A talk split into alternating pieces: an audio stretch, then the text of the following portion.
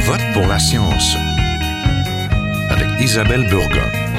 Bonjour à vous. Nous vivons dans un monde où le plastique est partout. Cette matière fantastique issue de l'industrie pétrolière est souvent à usage limité ou même unique. C'est pourquoi il génère de nombreux déchets, des déchets dont plus de 90% ne seront pas recyclés. Un récent rapport du Centre interuniversitaire de recherche en analyse des organisations, le CIRANO, faisait le point sur les exportations et les importations de déchets plastiques au Canada. Nos centres de tri débordent et de nombreuses matières plastiques ne trouvent plus preneurs, sont incinérés ou entreposés au loin dans d'autres pays. On se souvient que fin 2017, la Chine mettait fin à ses importations de déchets plastiques en provenance du Canada et de nombreux pays et que le Canada a dû trouver d'autres filières pour entreposer et gérer toutes ces encombrants déchets. Donc le rapport du Cyrano rapporte que les exportations canadiennes de déchets plastiques s'élevaient à 175 milliers de tonnes en 2022. Le Canada en importe davantage qu'il en exporte, étonnamment. 95% des importations de déchets plastiques proviennent des États-Unis. Évidemment, il ne s'agit pas du même plastique. Avec plus de 1,7 milliard de tonnes de déchets plastiques issus des pays de l'OCDE qui prennent la route et le bateau vers des pays tiers au sud via des courtiers de déchets. C'est un commerce qui est parfois illégal, qui consiste à balayer dans les pays les plus pauvres nos déchets devenus ingérables et ce qui contribue à dégrader l'environnement ailleurs en bonne conscience. Alors, que faisons-nous de nos déchets plastiques non recyclés, non traités au Québec? Pour le savoir, restez là.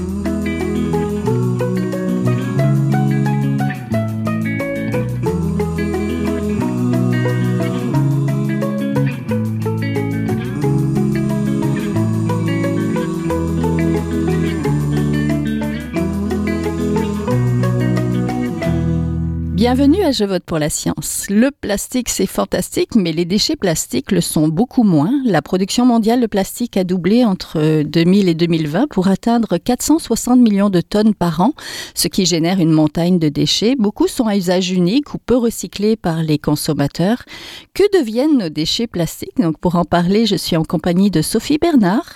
Elle est chercheuse principale au développement durable et agroalimentaire à Cyrano et directrice scientifique au réseau québécois de recherche recherche en économie circulaire. Bonjour. Bonjour. Bonjour, on est en compagnie aussi de Saba Khan, qui est directrice générale pour le Québec et l'Atlantique à la Fondation David Suzuki. Bonjour. Bonjour. Donc, un récent rapport du Centre interuniversitaire de recherche en analyse des organisations, le CIRANO, mettait récemment en lumière la destination de nos déchets plastiques. Les exportations canadiennes de déchets plastiques s'élevaient à 175 milliers de tonnes en 2022.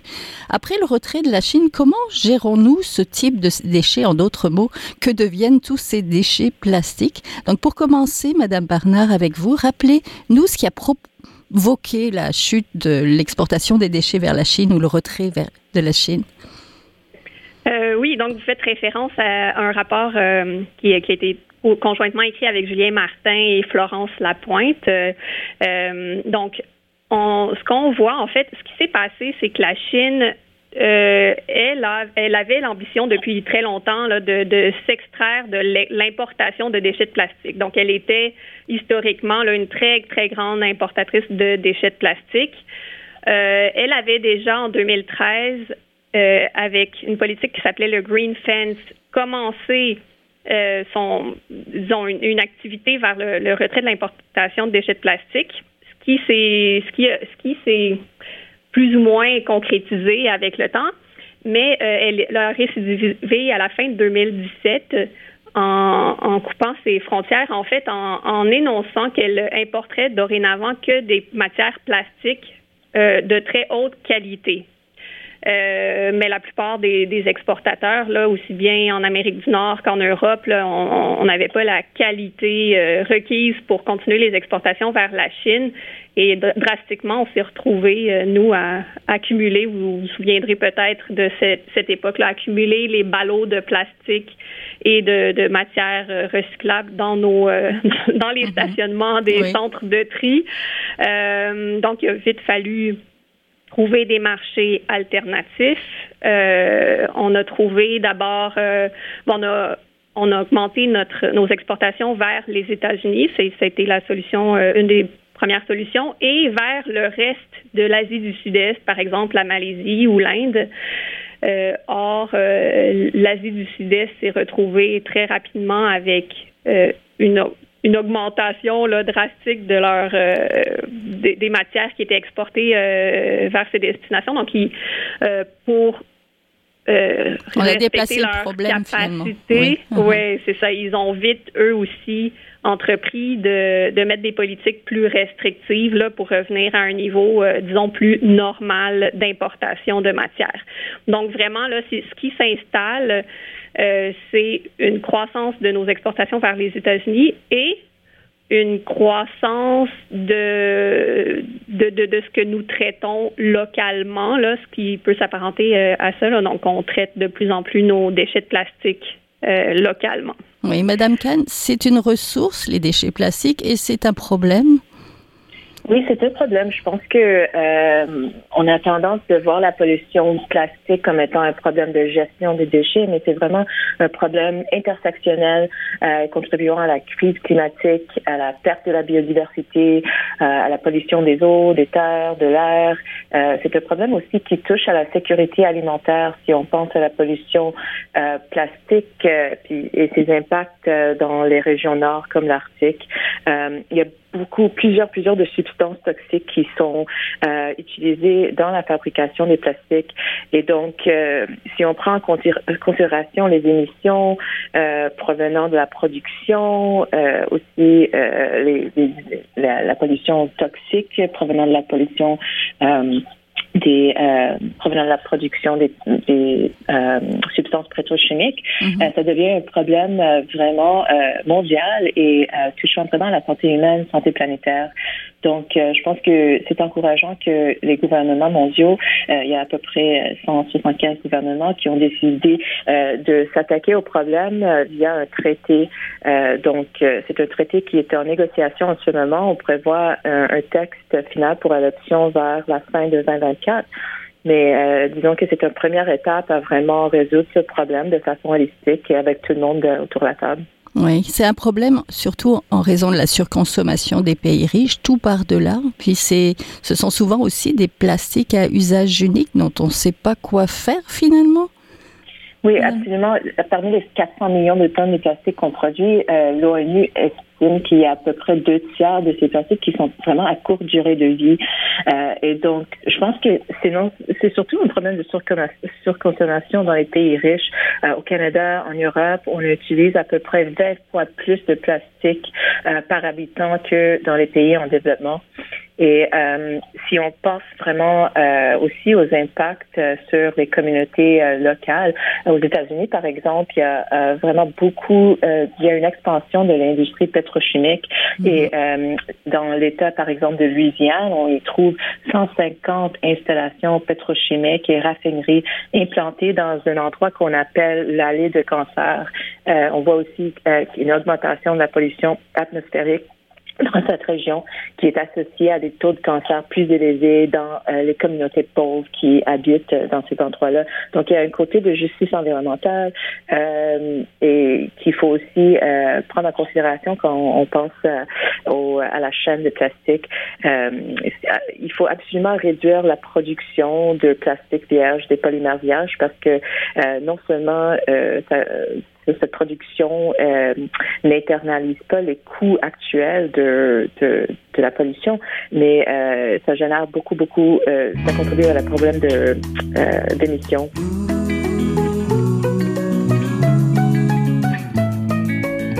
Vous êtes toujours à Je vote pour la science, là où la science rencontre la politique, une émission produite par l'agence Science Presse. Vous pouvez visiter son site internet au sciencepresse.qc.ca.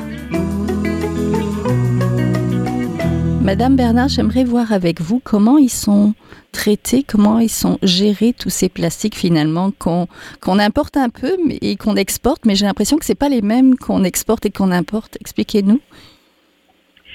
Euh, oui, en fait, euh, ce qu'on ce qu'on constate, c'est qu'on exporte du plastique, mais on en importe presque autant en quantité là, du plastique euh, recyclable. Euh, et une des, des différences qu'on constate, c'est que les, les, en fait, ce qu'on peut c'est une hypothèse là, parce qu'on n'a pas exactement la, caractérisation des plastiques qu'on envoie et qu'on reçoit, mais une des hypothèses, c'est que les plastiques que nous exportons sont de moins bonne qualité que les plastiques que nous importons.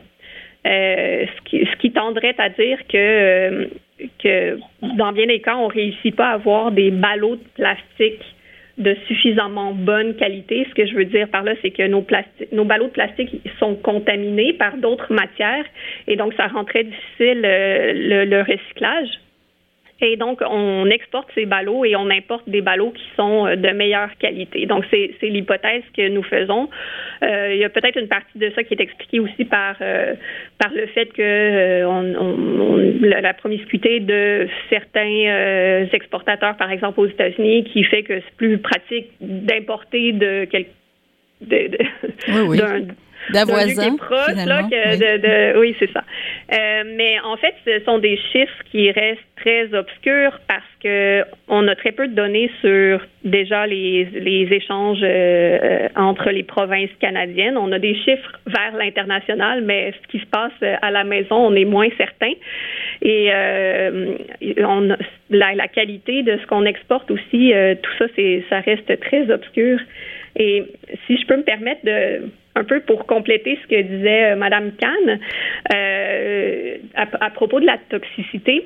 Un des enjeux euh, majeurs, c'est l'exportation illégale de nos matières plastiques. il y a par exemple une une émission d'enquête qui a révélé l'année dernière que on exportait des matières des matières en fait du, des ballots de papier qui étaient fortement contaminés avec des matières plastiques. Euh, parce que justement, à cause de ce problème de qualité, donc on a, on a des ballots de papier qui contiennent 20, 30% euh, euh, de matières plastiques, par exemple, ou d'autres matières qui sont exportées illégalement.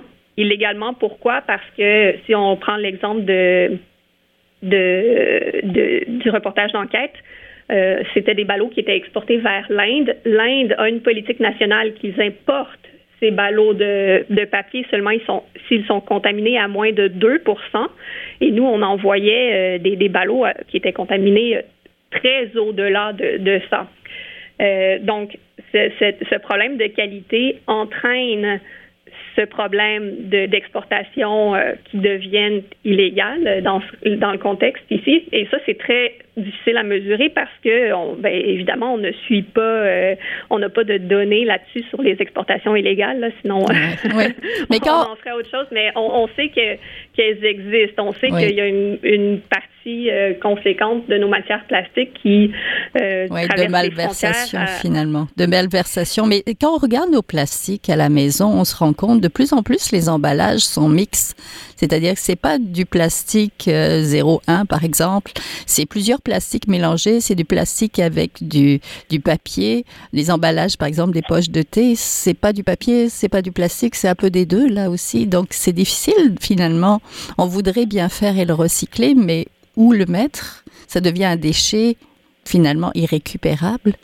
Oui, ben Éco, Éco Entreprise Québec, euh, qui euh, est l'organisme qui gère euh, en fait, qui représente les entreprises qui émettent des plastiques sur le marché, ou en fait, qui émettent des matières qui devraient, qui, est gérée là, par la responsabilité élargie des producteurs, qui est la, la politique qui, euh, ben, en fait, nationale. Nous en avons une au Québec. Il y en a plusieurs, euh, plusieurs modèles similaires euh, au, au, travers le Canada, mais c'est la politique qui, qui gère les matières qui vont dans notre bac bleu, finalement. Mm-hmm. Et eux, dans leur système de tarification, ils souhaitent donner des, des tarifications qui reflètent un peu la complexité des emballages. Donc, c'est euh, mais c'est une tâche qui est très ardue euh, à faire mais mais effectivement euh, ce qu'on voudrait c'est développer des incitatifs pour que les entreprises qui émettent des emballages OK ben j'ai j'ai un boîtier en carton avec une fenêtre en plastique avec donc si c'est très complexe les gens soit ne le mettent pas dans le bon bac des fois, ça, ça, irait normalement vers les déchets, puis on le met au recyclage ou l'inverse. Euh, ou euh, dans le centre de tri aussi, c'est un vrai casse-tête. Donc, euh, donc on, on, préconise effectivement la simplicité des emballages. Euh, il y a un problème aussi de, il y a un problème de qualité, mais il y a un problème de quantité parce que par exemple, le nouveau centre de tri des déchets à la Chine a du mal à respecter ses limites. Donc, euh, ça devient énorme comme problème. Ça fait le boule de neige ces déchets plastiques, j'ai l'impression. Madame Bernard? Oui, absolument. Ben, le, centre de tri de la Chine, c'est un dossier complexe depuis le début. Euh, ils ont eu euh, des, problèmes justement de contamination. Euh, donc là, les, derniers chiffres qui sont à valider, mais c'est qu'ils auraient réussi à réduire le taux de contamination du papier à 10% alors qu'il partait de 35 de, de, mm-hmm. taux de contamination, mais 10 c'est, ça reste bien au-delà de, oui, la 2 norme de, de oui, Oui, c'est ça. Mm. Exact. Euh, bon, apparemment, le, centre de tri à Saint-Michel aussi essaie de travailler sur. Euh, eux, ils ont annoncé qu'ils avaient réduit le taux de contamination à 2% mais c'est pas encore validé. Euh, en fait, les, les, dernières informations que j'ai eues, c'est que c'était pas encore validé par la ville de Montréal. Donc, euh, c'est des ce sont des chiffres qui sont très difficiles à avoir en réalité. oui, avoir les dessous finalement de tout ça, c'est ça. Hein? Donc, et la traçabilité et hmm. euh, ce qu'on garde versus ce qu'on exporte euh, dans, dans, dans, le passé, c'était connu euh, et c'est probablement le cas encore, mais que ce qu'on exporte, c'est vraiment les ballots de moins bonne qualité. Et ce qu'on garde euh, au Québec, c'est les, ballots qu'on réussit à avoir de meilleure qualité. Entendu. Madame Kahn, c'est aussi un problème de comportement, c'est tous ces déchets plastiques. Comment diminuer à générer toute cette pollution plastique, finalement, cette grosse quantité? Euh, c'est vrai que c'est un problème de comportement euh, individuel, mais je pense que ça tombe vraiment sous les gouvernements de créer des paramètres pour euh, la production du, du plastique, l'utilisation et l'élimination. Et vous avez raison que en fait la surconsommation, ça ne, il faut absolument réduire cet aspect des plastiques. Depuis les années 70, je pense que le taux de production a augmenté plus rapidement que celui de tout autre matériau, et on, on prévoit que si ces tendances historiques de, croissance se poursuivent, la production mondiale de plastique primaire pourrait atteindre jusqu'à 1,1 milliard de tonnes d'ici à 2050. Donc, ça ne va pas nécessairement euh, se résoudre à travers le recyclage euh, seulement. Donc, euh, je pense que le paradigme de l'usage unique, c'est vraiment une tendance inquiétante et il faut s'attaquer à ça parce que même le fait que à peu près deux tiers ou 40 de, du plastique est vraiment euh, juste utilisé pour l'emballage, ça démontre qu'il y a vraiment un problème dans euh, le, le, paradigme de, de production. Euh, donc, euh, j'espère que ce traité qui est en négociation euh, va prévoir un plafond sur la production de plastique. récemment, on a eu le, la COP 15 euh, à Montréal. Mhm. Et puis, euh, on voit aussi une des, des cibles de l'accord de Montréal négocié à, la COP 15 prévoit la prévention, la réduction et l'élimination de la pollution plastique. Donc, il faut penser aux mesures vraiment à chaque, chacune de ces étapes. Oui, où, où est-ce qu'on en est de ce traité? Ça, c'est en mars 2022. 175 pays se sont engagés donc lors de l'Assemblée des Nations Unies pour l'environnement à mettre fin à la pollution plastique d'ici 2040. C'est un objectif très ambitieux. C'est très ambitieux. En fait, on, euh, on espère ou un, un, accord euh, qui va nous aider à seulement euh, régler le problème de, euh, des émissions GES provenant de cette industrie, mais aussi euh, pollution atmosphérique, pollution de la santé humaine. Donc, il y a beaucoup d'enjeux qu'il faut euh, vraiment inclure dans le traité. il y a à peu près cinq séances de négociation prévues entre 2022 et 2025. on a vu une première ébauche du traité après la deuxième séance de négociation à Paris et je dois avouer que c'était assez difficile de c'est un processus euh, dans lequel euh, il y a quelques pays qui sont producteurs euh, de pétrole, qui mhm. ont vraiment un intérêt fort aussi. Donc, en même temps, je pense que on voit aussi la volonté de la population et la volonté des entreprises de, de, changer les paradigmes de production, de consommation. juste avant la conférence de l'Assemblée des Nations Unies pour l'environnement, il y avait à peu près une soixante-dizaine d'entreprises qui ont appelé pour un, un, pacte mondial visant à réduire la production de plastique et à dissocier euh, les plastiques des combustibles fossiles. Donc, je pense que les solutions restent au niveau de, euh, de bon, stimuler directement l'investissement dans la recherche et le développement de méthodes oui, technologiques finalement. Exactement, mais aussi vraiment au niveau du comportement. Il faut sensibiliser le public sur les impacts réels des, des plastiques et euh, il faut faire comprendre aux gens que c'est vraiment un problème qui touche euh, à la, hein. Absolument, puis à la biodiversité, euh, à la santé humaine, à la planète. Donc c'est ça. Hein. Madame Bernard, parlez-moi peut-être justement de la technologie d'agri-récup, les récupérateurs de déchets, et pourquoi c'est pas la solution de tous les déchets plastiques? Ah, en fait, je pourrais pas vous parler de, de AgriRécup en particulier, mais je sais qu'ils ont été mandatés euh, récemment par Recyc Québec pour euh, le recyclage de d'utilisation de plastique dans mm-hmm. l'agroalimentaire. Et en fait, euh, plus largement, là, si, si on prend un pas de recul par rapport à cette entreprise en particulier, un des, une des stratégies de, de Recyc Québec, mais en fait de de la gestion de ces matières là, euh, à travers le monde. une des, des, stratégies qui était employée, c'était de désigner des, recycleurs qui, euh, qui étaient euh, officiellement recycleurs pour tel type de filière, etc.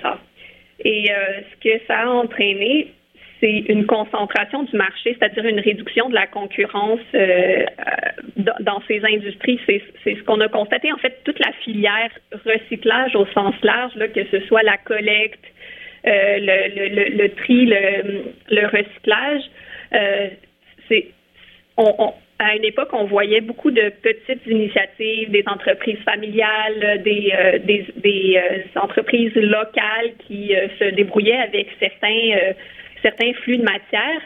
Et pour gérer tout ça, on a désigné des entreprises officielles qui étaient mandatées, etc. Et donc, on a réduit euh, les possibilités de, de, de, gérer autrement les flux. Oui, local, euh, finalement. C'est ça? Oui, c'est ça. Les, les, les, petites mhm.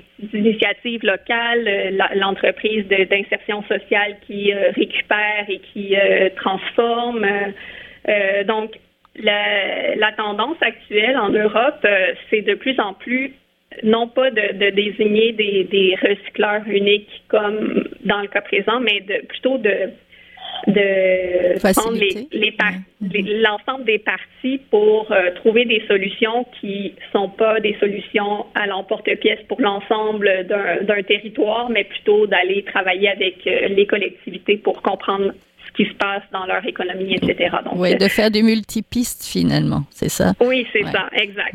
Et euh, c'est, un, problème important, la concentration du marché dans, dans ce secteur. Et et ça, ça contribue finalement à ce, ce problème. Un des problèmes sérieux finalement, c'est que nous, le Canada et les, pays, euh, les pays riches en, en, mm-hmm. général, c'est qu'on est on n'est pas capable de gérer nos déchets. Donc, on repose très fortement sur les, les, les exportations et sur le fait que ben, on, exporte vers des pays qui ont des euh, où les, travailleurs ont des conditions de travail euh, qui, qui respectent pas les nos normes du tout, qui respectent pas non plus euh, l'environnement comme on le ferait ici. Donc, on balaye finalement emballer notre problème dans la cour des autres. En mode solution, pour terminer, peut-être, euh, est-ce qu'on sait bien trier nos déchets plastiques soi-même? Et est-ce qu'on connaît bien la consigne, finalement, où la consigne est élargie? Peut-être, Madame Kahn?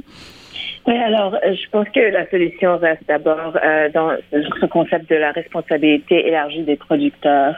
Euh, c'est vrai que notre gestion de, la façon que euh, nous gérons le recyclage n'est pas idéale, mais je pense que il faut pas mettre l'emphase toujours sur le recyclage. Il faut vraiment euh, regarder euh, les systèmes, les prix de combustible les, matières premières qui doivent refléter la valeur réelle du marché dans le processus de production. Il faut prendre des mesures réglementaires efficaces pour réduire les émissions de CO2 dans la production, des normes strictes aussi en matière de qualité de l'air dans la production de plastique. et puis ensuite, au niveau de l'utilisation, il est important de sensibiliser les consommateurs ont multi avantages du recyclage, mais en même temps de, de vouloir exiger de leur gouvernement des, des d'autres modes de, de consommation euh, et puis il faut aussi des, concevoir des produits euh, en tenant compte de leur élimination. C'est ça le problème. Pour pendant très longtemps, et c'est une tendance qui était euh, depuis les années 70, on voit que c'est avec nos déchets hasardeux, on n'était pas capable, c'était moins cher de les traiter dans les pays euh, plus pauvres, donc on les envoyait là-bas. Euh, même nos déchets électroniques, on n'a pas des systèmes Donc vraiment, c'est un problème plus large que seulement les plastiques et ça touche vraiment à la commerce, au commerce international. il y a un rôle à jouer aussi dans la transparence. On ne sait pas quels sont les produits plastiques, quels sont les, les, produits substances chimiques dans les plastiques. Donc, euh, il faut vraiment agir à, ce niveau-là aussi, exiger plus de transparence dans ce qu'on consomme. Euh, et après ça, je pense que c'est facile de faire ces, choix-là pour les consommateurs. Oui. Madame Bernard, un mot rapide pour terminer. Euh, plutôt que réutiliser, en fait, réutiliser plutôt que recycler, se passer du plastique plutôt que de devoir le gérer, puis peut-être plus réglementé C'est une question multiple, comme les plastiques. Plus, réglementé. Euh, en fait, euh, je peux peut-être citer un rapport euh, sur lequel on a travaillé, une équipe de Polytechnique avec Équiterre. Donc, c'est un rapport Équiterre qui est sorti en février dernier sur le zéro déchet. Et on interroge les consommateurs. On a 2000 répondants à travers le Canada. Et en fait, la population, elle est prête à passer en un mode zéro déchet, c'est-à-dire euh, utiliser le vrac, apporter ses contenants ou utiliser des systèmes de consigne pour euh, euh, trimballer leurs leurs emplettes d'épicerie. Et mais c'est une transformation qui, qui doit se faire à travers l'industrie au complet, donc les détaillants, les distributeurs, etc. et les et aussi les, les producteurs d'emballage plastique en fait qui doivent eux-mêmes se recycler vers euh, d'autres. oui, oui ben en fait, c'est un, une solution à multicouches aussi, là, comme les plastiques finalement, des, en partant des, des producteurs jusqu'aux consommateurs euh, citoyens, à veiller à ce qu'il y ait moins de plastique finalement dans nos vies. Donc merci beaucoup à toutes les deux. On était en compagnie de Sophie Bernard, qui est professeure à Polytechnique, qui est aussi euh, directrice scientifique au réseau québécois de recherche en économie circulaire. On mettra le lien vers cette ressource et chercheuse donc développement durable et agroalimentaire au Cyrano, dont on vous a parlé euh, du rapport. On mettra aussi le rapport, euh, le petit lien en ligne. Et de Saba Khan, qui est directrice générale pour le Québec et l'Atlantique à la Fondation David Suzuki. Merci. Merci à vous. Merci. Voilà, c'est tout pour cette semaine. À la régie, Daniel Fortin. À la recherche cette semaine, Fanny Robarcher. À la réalisation et micro, Isabelle Burguin. Je vote pour la science est une production de l'agence Science Presse avec Radio BM. Vous pouvez réécouter à nouveau l'émission et la partager à partir de la page de l'émission sur le site de l'agence Science Presse. Passez tous une très belle semaine. Portez-vous bien. Est un chercheur typique de ceux pour qui les progrès de la bioinformatique